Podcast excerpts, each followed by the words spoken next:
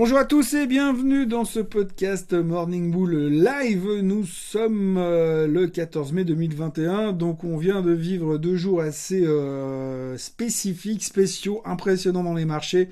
Euh, la première chose étant le mercredi dernier avec l'explosion des prix à la consommation, donc grosse panique sur le côté inflationniste et le marché qui se fait désinguer derrière.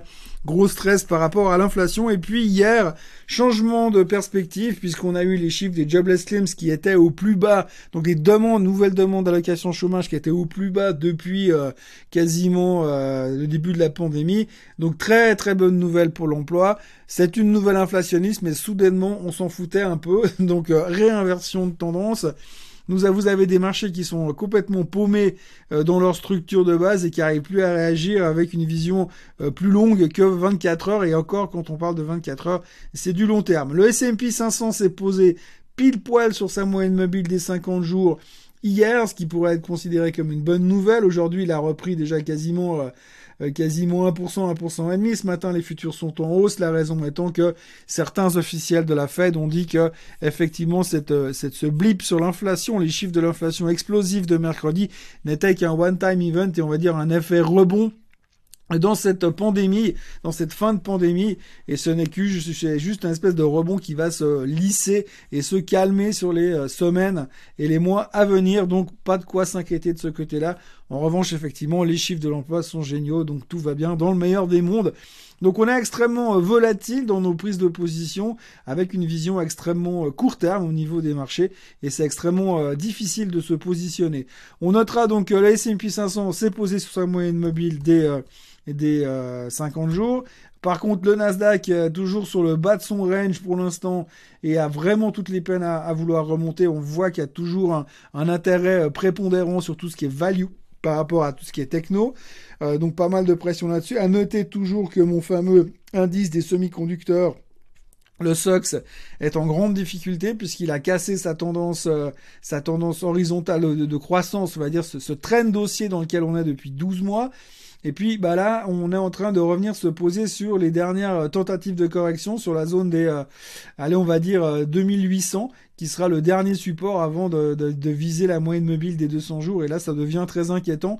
On dit souvent que lorsque le semi-conducteur index casse à la baisse, eh bien, c'est souvent quelque chose de prémonitoire pour le reste du marché. Pour l'instant, on va dire qu'il s'accroche au pinceau, mais c'est encore extrêmement compliqué. C'est la première fois que la moyenne mobile commence à pointer vers la baisse, la moyenne mobile des 50 jours, il y a de quoi s'inquiéter sur ce côté-là. On est un petit peu tendu un petit peu stressé.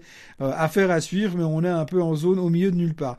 La grosse thématique du moment, eh bien, c'est le 180 de monsieur Elon Musk sur le Bitcoin, puisqu'il a annoncé hier comme quoi, ben, dorénavant, il accepterait plus les Bitcoins pour acheter des Tesla. Euh, donc évidemment, souvenez-vous qu'il y a deux mois en arrière, il nous a vendu l'histoire comme quoi euh, c'était génial le Bitcoin. Et puis là, tout d'un coup, hier matin, il s'est rendu compte que le Bitcoin était extrêmement énergivore. Alors dans sa volonté de vouloir devenir green et plus vert que vert, plus vert que le géant vert, et eh bien du coup il ne veut plus accepter les bitcoins parce que c'est complètement insane, c'est complètement fou ce que ça consomme comme énergie. Donc monsieur euh, euh, Elon Musk a, a, reboosté sa conscience écologique et donc du coup le marché a pas trop aimé puisque tout le secteur des crypto-monnaies s'est fait donc laminer hier avec une baisse de 10 à 15% sur le bitcoin, même chose sur l'Ether. Il nous a juste réchauffé le cœur avec des commentaires positifs sur le Dogecoin hier soir puisqu'il a réussi à lui faire prendre 30% avec un seul tweet. La grande question qui peut se poser en dehors du fait de savoir s'il a tort ou raison, c'est de savoir comment c'est possible aujourd'hui euh, que personne ne dise rien sur euh, euh, ces tweets à répétition qui ont une influence dramatique sur les marchés financiers. En l'occurrence, beaucoup de, volatilité sur les crypto-monnaies, mais si vous regardez les impacts de ce qu'il dit sur Tesla, sur son propre titre, mais aussi sur des boîtes comme MicroStrategy ou tout, le secteur blockchain et, crypto, ça a des conséquences extrêmement violente sur les marchés financiers. Je pense que si vous et moi on tentait ce genre de, tweet et qu'on avait ne serait-ce qu'un millième, allez un centième de son, de son impact médiatique, on aurait déjà de la SEC qui nous serait tombée sur le dos depuis bien longtemps. Donc on peut quand même se poser des questions puisque visiblement euh, dans le monde de la finance en ce moment euh, tout le monde est égaux sauf qu'il y en a qui ont l'air d'être plus égaux que les autres. Bref, donc tout ça pour dire qu'en en ce qui concerne le marché, ça reste très volatile avec une vision à très court terme. Et franchement, c'est très très très difficile de faire de l'investissement ou même d'apporter des idées d'investissement. Aujourd'hui, je regardais un petit peu des titres comme euh, Tesla qui est revenu sur des niveaux euh, relativement bas si on a le courage et l'envie de jouer un rebond. Mais encore une fois, il faut être extrêmement prudent et capable de se couper très rapidement parce que euh, si ça va plus bas, on est en train de tester la moyenne mobile des 200 jours sur Tesla. si ça va plus bas, ça va être quand même très compliqué d'un point de vue technique et on pourrait même l'envisager de le voir retourner sur les 400 sur les 400 dollars. Mais ceux qui croient au rebond euh, c'est des niveaux relativement intéressants pour se positionner sur Tesla. Même chose sur AMD. AMD euh, est revenu euh, très très bas sur son graphique, sur cette espèce de tendance horizontale dans laquelle elle est. Elle peut venir se repositionner, éventuellement chercher les 71 dollars qui correspondraient au comblage de gap qu'on a laissé derrière nous au mois de juillet-août l'année dernière. Et si on venait combler là, ce serait un, clair signal d'assa pour jouer un rebond en direction des des allez 88 dollars.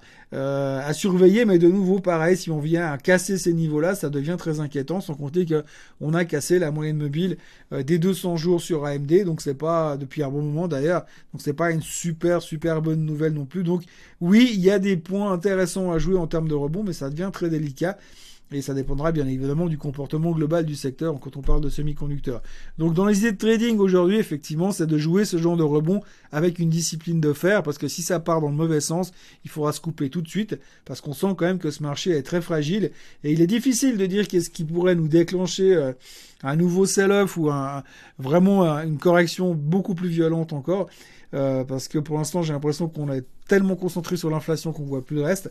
Mais on sent comme une faiblesse sur tout ce qui était ultra spéculatif et ultra bullish ces derniers mois. Donc la tech, il faut quand même faire très attention euh, de ce côté-là.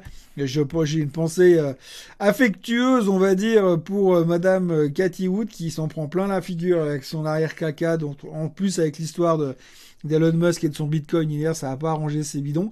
Donc on voit quand même qu'au niveau de la tech, ça souffre, même si elle continue à être méga bullish de ce côté-là. Euh, notons encore euh, Fisker qui a annoncé une bonne nouvelle avec un partenariat avec Foxconn qui fait que le titre prenait 10 à 15% hier soir, after close, puisqu'on en parle beaucoup dans ses podcasts. Et puis la question du jour, c'était quelqu'un qui me disait qu'est-ce qu'il faut faire avec Novartis? Est-ce qu'il faut se couper? Est-ce qu'il faut mettre des stop-loss?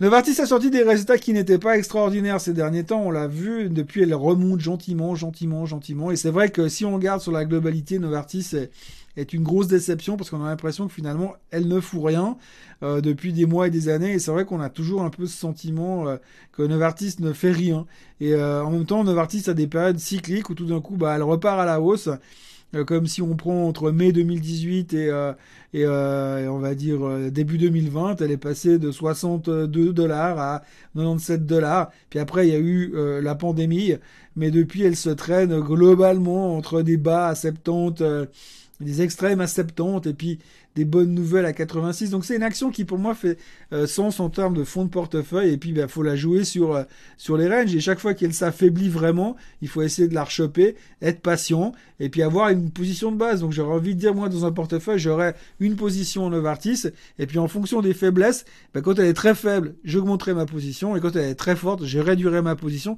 mais j'en aurai tout le temps dedans.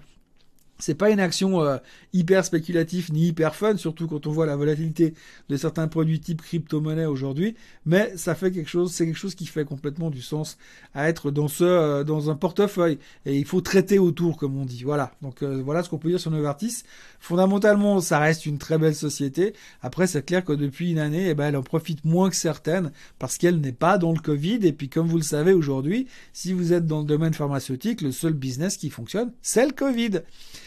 Voilà, euh, c'est tout ce qu'il y avait un peu à dire aujourd'hui. On est dans un marché qui marche un peu sur la tête avec une vision extrêmement court-termiste qui est principalement axée sur euh, le compte Twitter de monsieur Elon Musk. En ce qui me concerne, je vous souhaite une très belle journée, un très beau week-end et je vous retrouve lundi matin comme d'habitude. Très bon week-end à tous.